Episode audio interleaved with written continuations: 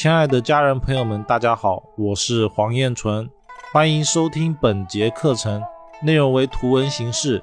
音频平台的朋友可以查看主页领取相关学习资料，以便学习更多完整内容。下一章呢是紫微斗数里面的吉星，而吉星呢为辅助主星使用，力量比较小，它主要用在锦上添花的作用。但是呢，它不会对整个命局造成翻天覆地的改变。比如说像禄存星，它其实呢代表的是库，在风水上呢其实又叫禄神，也就是说，嗯，一个人他的禄存的位置，其实也代表了他嗯先天的库位。所以一般我们常说啊，呃。一个人住的房子，厕所不要在他的属相的位置，就是年命的位置；还有一个就是不要在他禄存星的位置上面，不然的话，就代表说他的库破了。其他的忌星呢，还有左辅、右弼、文昌、文曲、天魁、天月、天马星等等等等。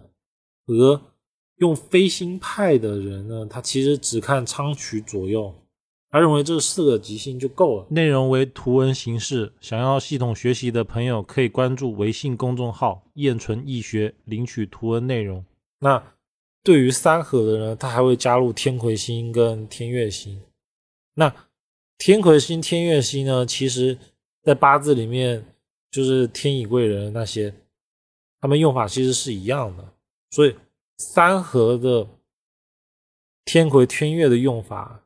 其实我们更多的要考虑的是，像八字那样去用它，包括说在风水上面，我有看过，也有人拿有一个叫吊天星，就是《邪气变方书》里面有一段吊天星，它就是用吊一些月德贵人啊、天乙贵人什么的，它用的就是安心法，其实是一样的。那当然，我我个人认为它应该是紫微斗数从。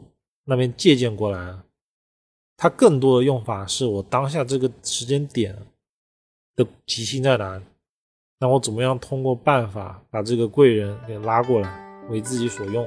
它主要是用在这个地方上。听众朋友们，大家好，课程内容较多，建议从第一节课课程总纲开始学习。常听课程的朋友会发现部分内容有所缺漏，这是因为某些原因被下架了。